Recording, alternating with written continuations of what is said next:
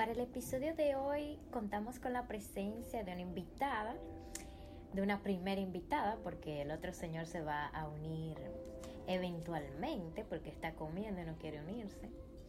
Eh, la idea es que veamos los puntos principales de los capítulos que hemos llevado a cabo hasta ahora, son cinco, y que cada uno de ellos nos dé su punto de vista para que podamos ampliar un poquito más acerca de cada uno de los tópicos de los cuales hemos hablado. Em, hablando acerca del capítulo 1, que es básicamente aceptar lo inesperado, hablábamos de el momento de cambiar es cuando uno no tiene que hacerlo. Entonces, sobre esa base, ay, perdón, Melissa. No, es como si yo no, si yo no existiera, estoy enfrente de ella. Eh, cuéntanos, ¿quién es Melissa? Melissa es una persona muy... Aquí no nos podemos quedar callados. Estaba de que, de que viendo a ver que, cómo era que me iba a definir, pero mi nombre es Melissa, yo soy mercadóloga, me considero una persona sumamente, ¿cómo diría? ¿Cómo diría? Como diría... Una persona sumamente carismática y sociable, todos me quieren. Entonces. Ya eh, sabemos el perfil. Exactamente, ya saben. Entonces. Y estoy aquí para acompañar a mi amiga Lailita en su podcast el día de hoy. Ay, sí, gracias. Entonces, Ahora sí. tú has escuchado todos los capítulos. Sí. Em, como dije, el primer capítulo se basa en aceptar lo inesperado. Sobre esa base, tengo una pregunta. Cuéntame. ¿Tú has tenido que cambiar aún estando en la cresta de la ola, entre comillas? Quiere decir, em, has tenido que cambiar, por ejemplo, en- vamos a hablar específicamente del ámbito laboral, estando en una situación o en un momento en el que tú dices, todo está fluyendo, todo está eh, lográndose, estoy haciendo mi trabajo súper bien, los resultados se están viendo, pero ahora llega tu jefe o el jefe de tu jefe y te dice, bueno, Melissa, ahora tenemos que hacer esto así, así, así, por esto y por esto. Eh, porque tal vez una de las cosas que se están haciendo bien quieren hacerla mejor o porque simplemente quieren cambiar la forma de hacer un proceso. ¿Cómo tú te has sentido eh, y si te has visto en esa situación? Porque si no te has visto, bueno, Bueno, yo te podría decir que para mí en verdad sería algo muy confuso estar en esa situación de que todo esté fluyendo y de un momento a otro pues las cosas cambien. o sea que no te ha pasado. No me ha pasado, no. Pero eh, puedo decir como quiera lo que, Sí, lo que claro, pienso claro. acerca de eso. Claro. Entonces, bueno, sería bastante confuso porque la verdad es que si las cosas fluyen y las cosas van bien, pues entonces yo misma eh, me siento bien por lo que estoy haciendo y se supone que yo debo de continuar haciendo las cosas de esa manera para que sigan su curso hasta mejor incluso quizás eh, haciendo no algo diferente pero como estoy haciendo las cosas entonces como que vengan de un momento a otro y me digan ah no mira hay que cambiar esto porque lo queremos hacer de una manera diferente me deja a mí como que, pero ¿y no se supone que lo que yo estoy haciendo está realmente bien y todo está fluyendo y todo va muy bien? Y entonces, ¿qué? Hacerlo de una manera diferente para tener que entrar como en un, quizás en un proceso diferente de hacer las cosas sin ninguna explicación muchas veces, porque ah, ese, ese tipo de situaciones se da como muy, ay, vamos a hacer la cosa de un momento a otro Como de la nada. de la nada. Entonces ahí tú misma empiezas a cuestionarte y a decir, coño, pero ¿y ¿será lo que, que yo estoy haciendo tan mal? Eh, ¿Será que yo tengo que cambiar quizás la forma de la que yo estoy haciendo las cosas? Entonces como que para la persona en sí, entiendo que resulta un poquito confuso, cuesta arriba. Pero, por ejemplo, ajá, si se, si se da la situación contigo, ¿tú te quedarías así, como que con la duda, con la confusión, o, o qué tú harías? Bueno, no, yo realmente, con todo respeto y altura, obviamente, eh, preguntaría eh, por qué estamos o queremos hacer las cosas de tal y tal manera. No impondría el hecho de que como yo lo estoy haciendo bien, se tiene que quedar siendo de esa manera, porque entonces ahí yo me estaría resistiendo al, cambio. Exactamente, entonces realmente uno no se puede quedar siempre como por así decirlo, en, una cajita sin, sin probar o experimentar cosas nuevas. Pero sí me preguntaría que por qué vamos a implementar esas nuevas cosas, qué queremos lograr con eso y entonces ya en base a ese tipo de cosas, pues con las cosas nuevas y lo que ya yo he ido haciendo, pues yo trato de, fusionar, por así decirlo. Y para, por ejemplo, para ya para cerrar el capítulo 1, en donde se habla de que debemos estar abiertos al cambio, de que estamos conscientes de que hay una resistencia al cambio y de que todos tenemos una curva para lograr ese cambio que se desea.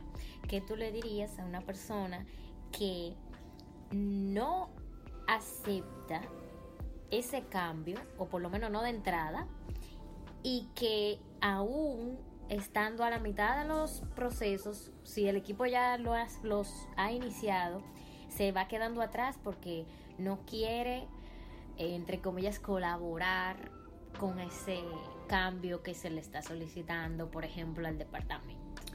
Bueno, yo le diría que no se resista.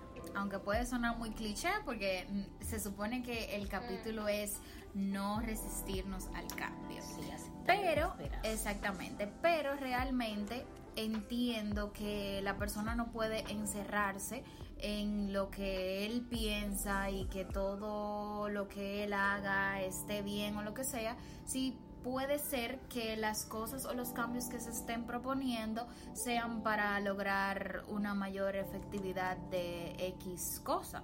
Entonces, como que se ve muy mal que por una persona cuando ya algo está en proceso y que todo el mundo se ha subido, por ejemplo, a ese barco, tú quedarte atrás o que las cosas no se den simplemente porque tú quizás no quieras aportar tu granito de arena porque tú piensas que de esa manera quizás las cosas no, van a, a, funcionar. O más bien también diría que hasta salir de tu zona de confort, de lo que tú entiendes que está bien y que lo que el otro propone, pues entonces como que no es quizá importante o lo más eficiente para ti, eh, diría que sería y es como una pérdida de tiempo como que mantenerse en esa posición. Realmente siempre hay que estar abierto a cosas nuevas, a nuevas eh, experiencias, puntos de vista. Uno no se puede quedar como encerrado en lo mismo todo el tiempo. Entonces, tú quizá cambiar y aportar tu granito de arena no te quita ni te pone ni un pedazo. Entonces, como que, ¿por qué ser la ovejita bueno, en ese mismo orden de ideas, el segundo capítulo hablaba de avivar tu lumbre o tu luz y no apagarla. Y parte de esas personas que se resisten al cambio son, no en todos los casos, pero son las mismas personas que al tú querer proponer algo, por ejemplo, eh, son las mismas que te apagan esa idea. Y el capítulo, si recuerdan, eh, hablaba de que nos apagamos a nosotros mismos, tenemos personas que tratan de apagar nuestra lumbre y nosotros a veces, eh, porque claro, se dan los casos, nosotros le apagamos la lumbre a otras personas. Entonces, uno de los enunciados que decía el, que, que hablamos en el capítulo era de que una manera de extinguirnos, hablando ya de nosotros mismos, es suponer que otros van a apagar nuestras ideas y de que frecuentemente eh, nosotros que tenemos esos sueños e ideas los apagamos sin darnos cuenta. Entonces, ya luego de, de escuchar nuevamente esos enunciados, Melissa, ¿te ha pasado esa situación de que tú antes, o sea, tú tienes una idea y tú supones que otra persona te va a decir, ay no, pero mire que eso no se puede hacer así porque que, por ejemplo, que no tenemos presupuesto para eso o, wow, es una buena idea, pero eh, eso no, no nos es factible ahora, sin siquiera tal vez escuchar la idea completa. O sea, te has encontrado con personas así, cómo te has sentido y, bueno, la última la voy a dejar para después que me contestes. Ok. Eh, para mí eso es lo peor que puede hacer una persona, querer apagar la luz del otro, ya sea de ideas o en cualquier ámbito del que por el que lo estemos viendo, porque si a mí me surge una idea y yo te la comento y tú me dices, ah, no, porque mira, yo entiendo que esto no, porque esto, esto, esto, esto, esto.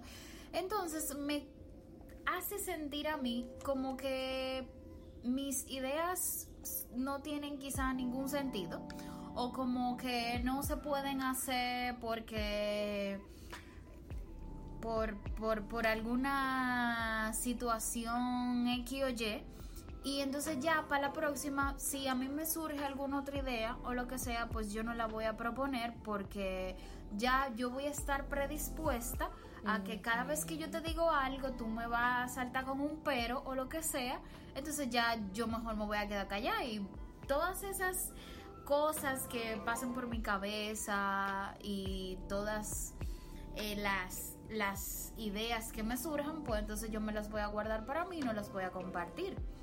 Además de que entiendo también que cuando eso sucede, pues las cosas no fluyen, porque que tú en todo momento estás cohibido de decir lo que tú piensas, de proponer cualquier cosa, entonces... Pero entonces, ¿cómo tú manejarías esa situación? Porque ok, se, tienes la idea, te pasa eso, te sientes cohibida, pero entonces, ¿te quedas ahí o, qué, qué, pasa? Porque lo que estamos, eh, lo que quisiéramos que todo el mundo eh, estuviera, tuviera presente en su mente es de que, ok, yo, yo sé que está pasando esta situación, yo sé que cuando que yo tengo esta idea y sé porque tal vez tú has visto que ha pasado con otra persona o, contigo misma y tú misma te ha quedado, como tú dices, cohibida, pero como, o sea, tú no has pensado en tomar otra otra perspectiva de esa situación, de, de intentarlo, de, de, no sé, porque, ajá, te quedaste ahí ya. Bueno, las veces que me ha pasado, puedo serte sincera, que me he quedado ahí. O sea, no he tratado Ajá. Perdón. no. disculpen, es una llamada indeseada que ha entrado. Exacto. Entonces, me he quedado ahí. No he roto el molde. Y eso, ahora que lo digo en voz alta, está muy mal. Porque independientemente de que la otra persona entienda o tenga algún pero de cualquier cosa que yo voy a proponer, yo no debo de pararme por eso, o sea, yo debo de ir tras lo que yo quiero conseguir y si te lo tengo que proponer tres veces para que tú aceptes o para que tú por lo menos en algún momento puedas eh, debatir, por así decirlo, tomar en consideración lo que yo pienso, pues yo debería de ir por ello. Y exactamente, entonces ya ahora exactamente como que yo caigo en cuenta y digo, coño, sí, en verdad. Porque, eh, como te digo, uno no puede quedarse como, bueno, me dijeron que no y me quedo que no, porque entonces quizá no era tan fuerte el deseo de tú lograr X cosa. O no era necesariamente que sea fuerte o no, es que si tú tienes tu idea y tú, es, y tú crees en tu idea, no importa si te dicen que no, o que no, y que no, y que no, porque si tú quieres desarrollar esa idea, tú le buscas la vuelta. Si te dijeron que por A no, chequea a ver si lo puedes hacer por, B, o por C o por D, porque cuánta gente famosa le han dicho que no 500 veces y ahora mismo tienen pila de dinero y son exitosos en lo que tantas veces le dijeron que no. Suena cliché y suena como que hay muy de terapia, de que no, porque debemos de ser positivos y debemos de, de obviar a esas personas que te echan agua y que quieren apagar tu luz, pero por más cliché que suena, es que sigue pasando y pasa y pasa y pasa. Entonces uno se da, o sea, uno sabe que las cosas son así, pero entonces uno no hace nada. No, y... entonces por eso viene mi pregunta. Exactamente. no, y, y ahora como te digo, o sea, después de que yo te estoy diciendo y que lo estoy como expresando a, a viva voz, pues tú dices, concho, pero ¿por qué yo me quedo callado? Si eso es algo que es en mi pensamiento y yo quiero lograr eso y se oye feo, pero quizá tú no eres nadie como para decirme que yo no puedo hacer tal y tal cosa. O sea, yo tengo que mantenerme firme en lo que yo quiero lograr. Sí, porque una cosa es que, ok, que es diferente cuando tú estás firme sobre algo de lo cual tú no tienes razón, pero no estamos hablando de, ese sentido, sino estamos hablando del sentido en el que ya tú has analizado algo, tienes un desarrollo realizado de, ese algo o de esa idea, para ponerlo más puntual, y tú estás presentando un escenario que tal vez te dijeron que no en ese escenario y yo lo que te digo es que en vez de quedarte así, pues busques otra alternativa. Y si ya tú buscando varias alternativas no te resulta, de todas formas tú puedes buscar ayuda. Pero no quedarte así, porque igual, para mí, en parte, actitudes así, ok, te, te desilusiona que te tumben la idea y eso, pero uno no debe ser conformista en ese sentido. Porque, por lo menos desde mi punto de vista, tiene que ver un poquito con ese conformismo de, ah, bueno, ya yo hago mi trabajo, bueno, lo dejé hasta aquí. Pero realmente tú quieres quedarte hasta ahí. O sea, eso es lo que tú quieres de aquí a 10 años decir, bueno, yo entré en esta empresa en esta posición o haciendo esto y bueno, tengo 10 años en la empresa y estoy en la misma posición. No, no, no. Siempre hay que ir por más.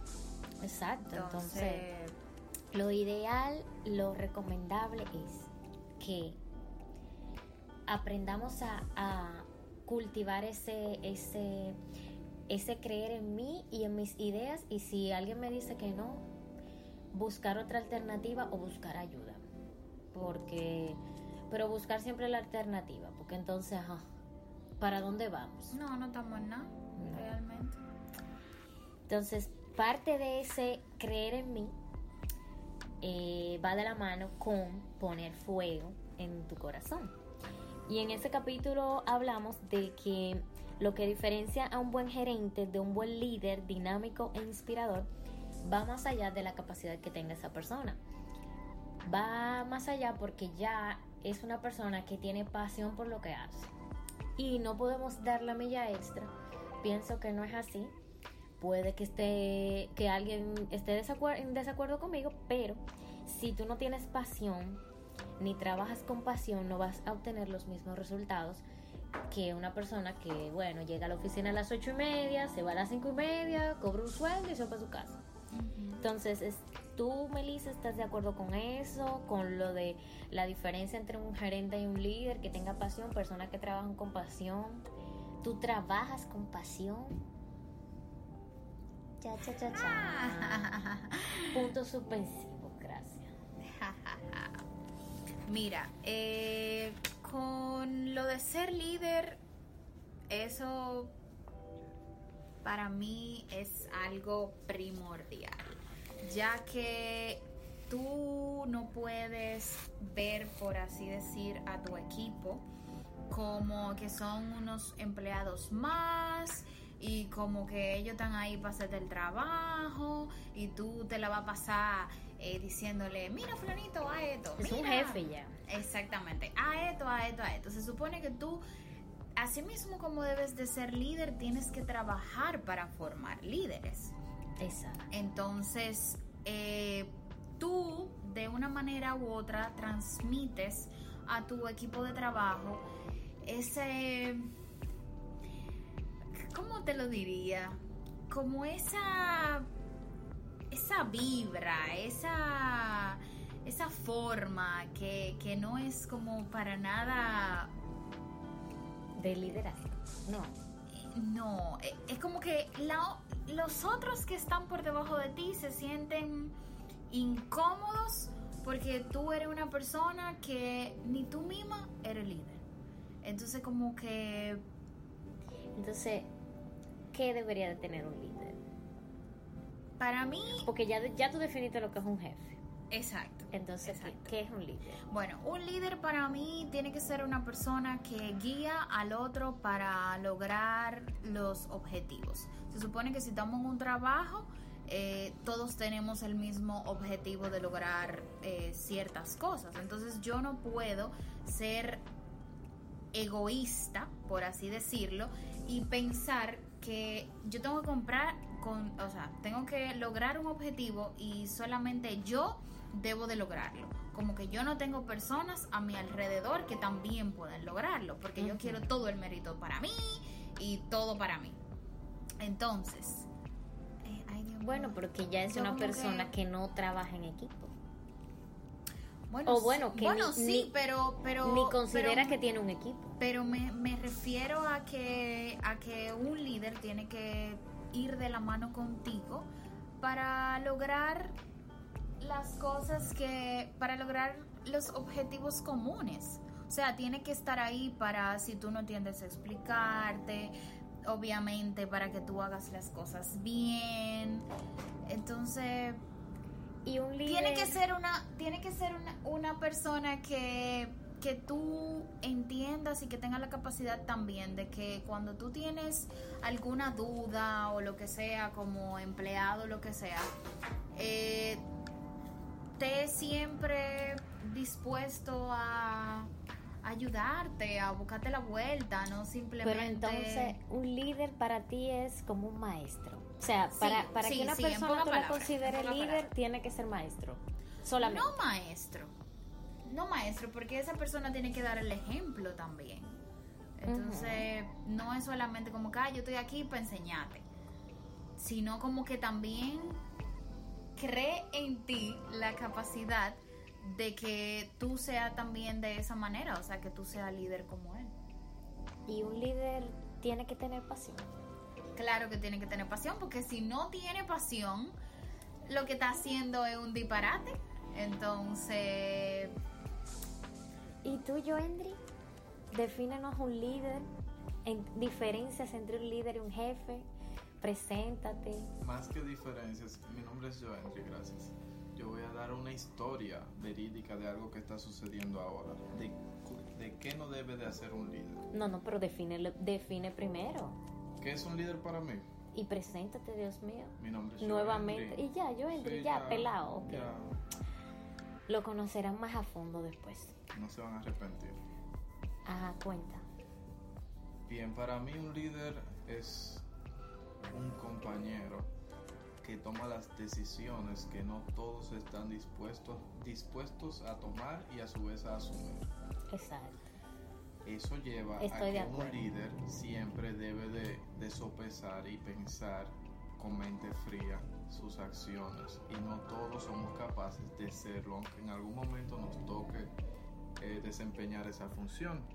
Por ejemplo, yo estoy en una liga de softball ahora mismo y tenemos un inconveniente con nuestro líder o nuestro presidente y es que él es más competitivo que directivo lo que lleva a que a crear trifulcas entre él y los miembros del equipo y de la liga perdón lo que por consecuente ha traído que muchos se hayan desencantado y se estén yendo por el simple hecho de que él no sabe diferenciar la postura de líder con la postura de competitividad de jugador, que eso es muy, muy difícil, muy difícil. Incluso se, recomienda que el que sea presidente de una liga ni siquiera juegue. Exactamente, porque no lo dividen. Pero lo que pasa es que la liga está, eh, eso no se, no se hace realmente. La liga siempre el presidente juega, pero el presidente tiene que tener un nivel de, de desenvolvimiento. Exprésate. Entonces, eh, nada, eso es lo que está sucediendo. Pero es por eso, porque Yo creo que un líder se hace. Se hace, no se nace. No. no, porque hay, hay patrones así que tú no, tú no naces con un manual. ¿Y qué no debe de hacer una persona que se supone que tú consideras líder?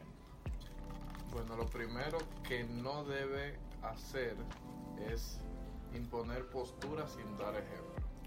Un líder no me puede decir a mí que lo correcto es caminar por esta línea y él se va por la otra. Un líder tiene que acompañarte y darte con su vida o con sus actos ejemplos de lo que tú debes hacer y de lo que no debes hacer. Qué profundo. Oh, wow. Profundo. Wow. Pero también ahí que tú dices que un líder te tiene que acompañar y decir lo que tienes que hacer y lo que no tienes que hacer, va más o menos dentro de lo que te estaba hablando al principio. Claro que sí. De que no es, quizás no es un maestro per se, pero es una persona que te guía, te acompaña y va contigo. Entonces, como que... Dios mío. Se puede decir que un líder es una persona que te bueno, que te no que te acompaña, no que sino te acompaña, que... va en todo momento contigo, pero no va en todo momento, pero no te deja solo. Pero no te deja solo cuando lo necesitas. Y cuando también tú, por ejemplo, acudes a esa persona, esa persona tampoco, si es líder, no te evade.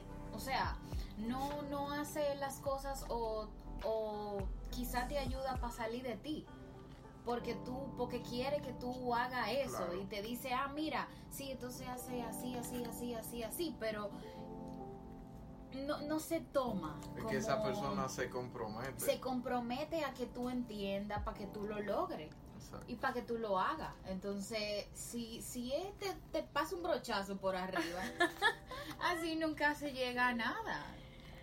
Y en ese mismo orden, ¿ustedes creen que un líder debe de incentivar a que tú cumplas tus metas y sueños sabiendo que las metas, eh, según lo que hablamos en, el, en uno de los capítulos, ocupa un segundo lugar o sea, después de los sueños y que las metas nos sirven para básicamente mejorar nuestro desempeño, nuestra productividad, nuestra motivación, pero que siempre deben de estar eh, guiadas o deben de tener como base el sueño o, bueno, sí, el sueño de cada persona. Bueno, yo creo que en el sueño no, porque el sueño es algo personal y la meta siempre y cuando obviamente sea en base a lo que ese líder está supuesto a, a encaminarte. A perseguir. Porque tal vez tu meta en una empresa es, eh, qué sé yo, ser, ser director de, de logística, por ejemplo. Pero la meta en común de tu departamento y por consecuente de tu líder es que tú seas el mejor en tu área en ese momento. O sea que en ese, en ese caso no va de la mano y él tal vez no pueda guiarte en ese aspecto. Entonces, eh, aclara, ¿cuál es la diferencia, pero para ti, entre una meta y un sueño? Es que depende. Porque en este caso, si es laboral, tu meta personal no necesariamente es la meta de, del líder para contigo. Ah, no, no, no. Pero en, en su esencia básica, básica, básica, si ya tú la quieres llevar laboral o personal, es bienvenido. Pero, diferencia, diferencia. En tus metas, pues el líder, yo creo que lo único que que debería involucrarse es de darte los consejos, los pasos a seguir o que tal vez decirte qué no debes hacer para lograrlo. Pero es que para mí no, no se compenetra el uno con la otra. El líder no tiene nada que ver con tus metas ni con tus sueños. No, pero ya ya estamos hablando para ti, para ti, olvidándote del líder. Exacto, para mí. Bueno, yo diría que para mí, por este tema ya no es del líder. O sea, tiene que ver, pero em, realmente lo que se, se, habló en este capítulo de meta y ah, sueño era que... Yo lo escuché, por cierto. Yo espero. que eh, mucha gente, a veces hay gente que dice que como que que como que las otras personas o una persona no tiene sueños cuando realmente para mí no es así porque todo el mundo anhela algo, todo el mundo quiere algo para con su vida y si no lo tiene, bueno, está en búsqueda. Pero claro que lo tiene, por pequeño que sea o grande que sea. Entonces la pregunta, aparte de, lo del líder, era que cuál era la diferencia para, cuál es la diferencia para ti ah, entre una meta y un sueño, porque ah, se habló también de que la meta ocupa un segundo lugar después del sueño, porque mucha gente se confunde y piensa, ay, no, ese es mi sueño, esa es mi meta, y no necesariamente es así. ocupa un segundo lugar. Después del sueño. Por ejemplo, yo siempre he soñado con ser diseñadora de moda y es el sueño de toda mi vida, que es mi caso, ¿verdad? Pero no necesariamente es es una meta para mí, sino es algo que ya es algo que, que, me inspira, que es algo como que algo más allá. Entonces una meta para mí puede ser, bueno, llegar a las 7, llegar a las 5 de la tarde a mi casa hoy. Exactamente, o sea, yo entiendo que, que lo que Laila dice de que la meta está en segundo lugar es porque el sueño es lo que tú anhelas, lo que tú quieres. Y la meta siempre si nos vamos a una definición como básica de una meta, es algo que tiene que ser alcanzable y medible. O sea, yo puedo desear ser, eh, así mismo como dice Laila, que su sueño es ser diseñadora de moda, yo quiero ser maquilladora. Yo puedo no, bueno, exactamente. Ese es tu sueño. ese, es mi, sueño, ser maquilladora. Entonces, mi meta sería eh, hacer o, bueno, exactamente. Te voy a dar un ejemplo. Pues, te, voy a un sería, Tu meta sería, bueno, armarme de un equipo de brochas para lograr Para lograr mi sueño, exactamente. ya sería, la meta es la ejecución de ese sueño. Entonces, primero tú tienes que tener el sueño y saber lo que tú quieres hacer para después ejecutar. Ok, bueno, para mí el orden va a depender. No, no, no, no. Todo para mí depende. Pero ok, vamos Todo a para mí depende. Por ejemplo, si, eh, bueno, en este caso el sueño es primero porque en el orden tú primero tienes que soñar antes de ejecutar, tienes que visualizar las metas. Entonces en la visualización está el sueño, así es como yo lo veo. Pero al momento ya de, de, de traerlo como, como a la tierra, lo primero es tu meta. Porque la meta... Te va a llevar al sueño. Al sueño. Para mí ya la meta es cuando ya tú tienes todo organizado de cómo tú vas a ejecutar eso que tú quieres. Pero el sueño es algo que puede ser que en su momento o desde pequeño te apasiona, pero tú no sabes ni una mierda de cómo tú le vas a entrar o de cómo tú lo vas a lograr. Y siempre, casi siempre se queda el sueño. Pero yo una meta tú lo tienes definido de qué tienes que hacer, con quién tienes que hablar, qué tú vas a comprar, cuándo va a empezar. Entonces para mí esa es la diferencia. Y hablando de eso me acordé de un ejemplo que no recuerdo si di en ese mismo capítulo que hablaba de que había un, un hombre que él toda su vida quería ser como comentarista de deportes, pero entonces él como que en el momento no lo podía hacer porque tenía que trabajar y estudiar y entonces lo que hacía era como que trabajaba en cosas relacionadas con eso, de que para ir aprendiendo y eso, entonces fácil, bueno, se le fue la vida de que en eso, en esos, en esos, en esas cosas aledañas, pero nunca se puso como a hacer lo que él quería hacer. Y al final él mismo se daba la excusa de que nunca logró eso, nunca logró su sueño porque ya era muy tarde o porque se puso a hacer otras cosas. Y por las cosas de la vida, del trabajo, que, que no tenía tiempo. Y el último capítulo, ya el quinto, que salió esta semana, que espero que lo hayas escuchado yo, Endri. Claro que sí. Que era de tomárselo con calma. Sí, excelente podcast. Ajá. Excelente em, podcast. ¿Tú sientes que vas muy deprisa y que estás dejando cosas, dejando pedazos de Joendri en el camino? Yo no siento, yo estoy seguro. yo nací volado. Y, y, yo sé que cuando yo tenga 40 años yo me voy a arrepentir de muchas cosas que tal vez yo no estoy viviendo. Porque estoy muy, estoy siempre como, como dos años por encima de mi edad. en, en pensamiento, en cosas que quiero realizar y eso me hace no vivir como, como la experiencia o el proceso y a veces eso me lleva también a no cumplir el proceso en su totalidad. Pero sí, yo voy muy deprisa.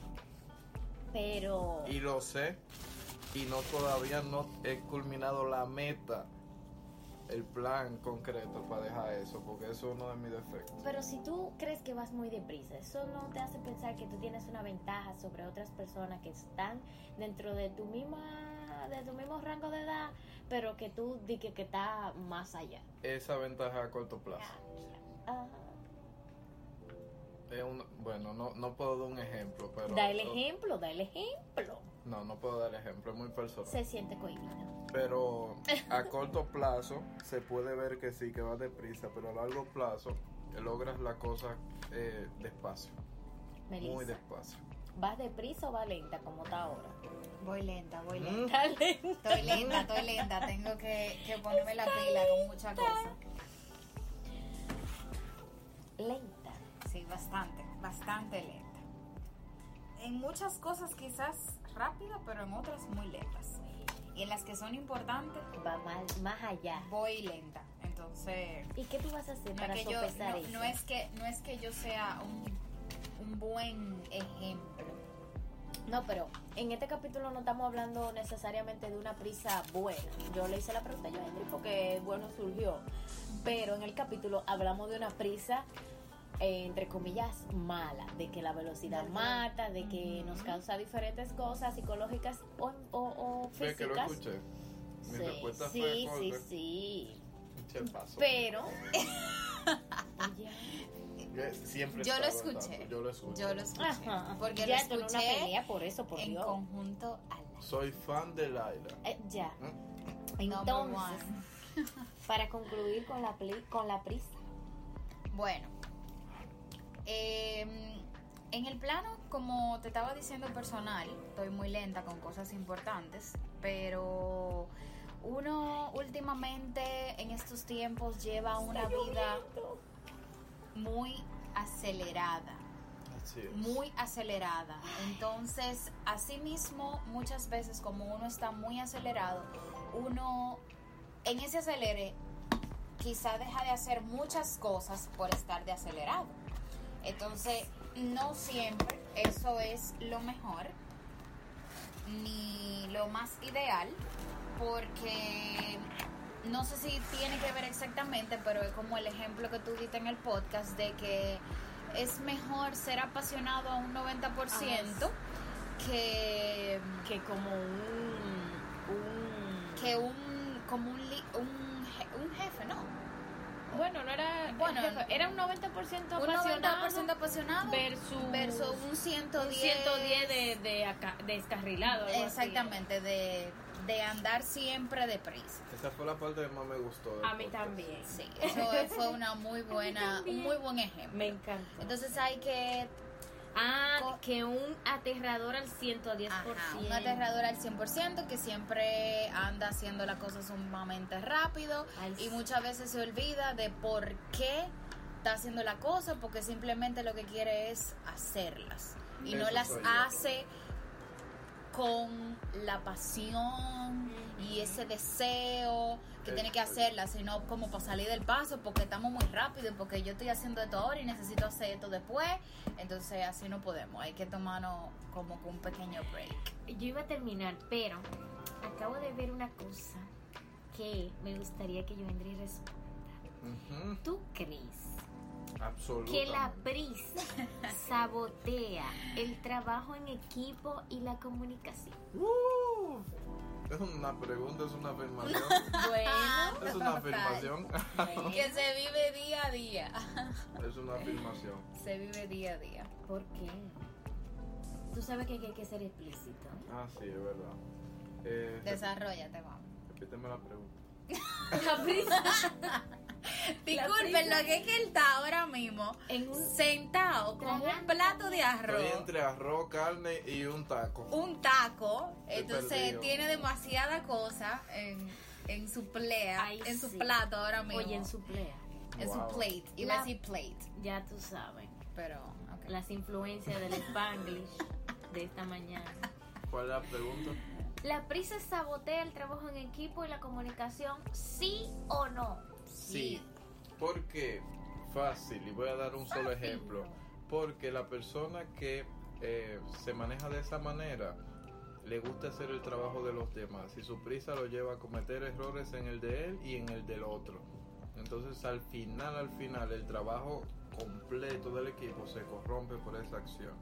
En la comunicación ni se diga, porque ese tipo de personas siempre amerita una respuesta inmediata y a veces eso se dificulta, y más cuando tú trabajas eh, em, dependiendo, en este caso, de tu equipo y no tienes tal vez la respuesta que esa persona quiere y pues entonces empieza a volar a veces eh, rangos de que si tiene que hablar primero con el supervisor pues se va directo a la cabeza.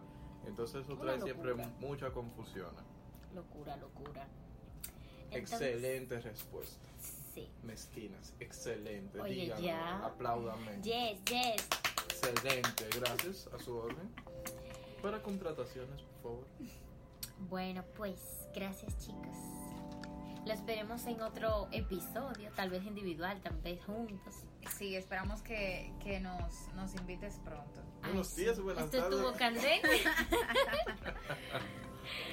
Le di un preview de lo que viene. Buenos días, buenas tardes, buenas noches. Ay, que tenemos que enseñar. Tenemos una noticia sobre eso. Ay, sí. Adiós.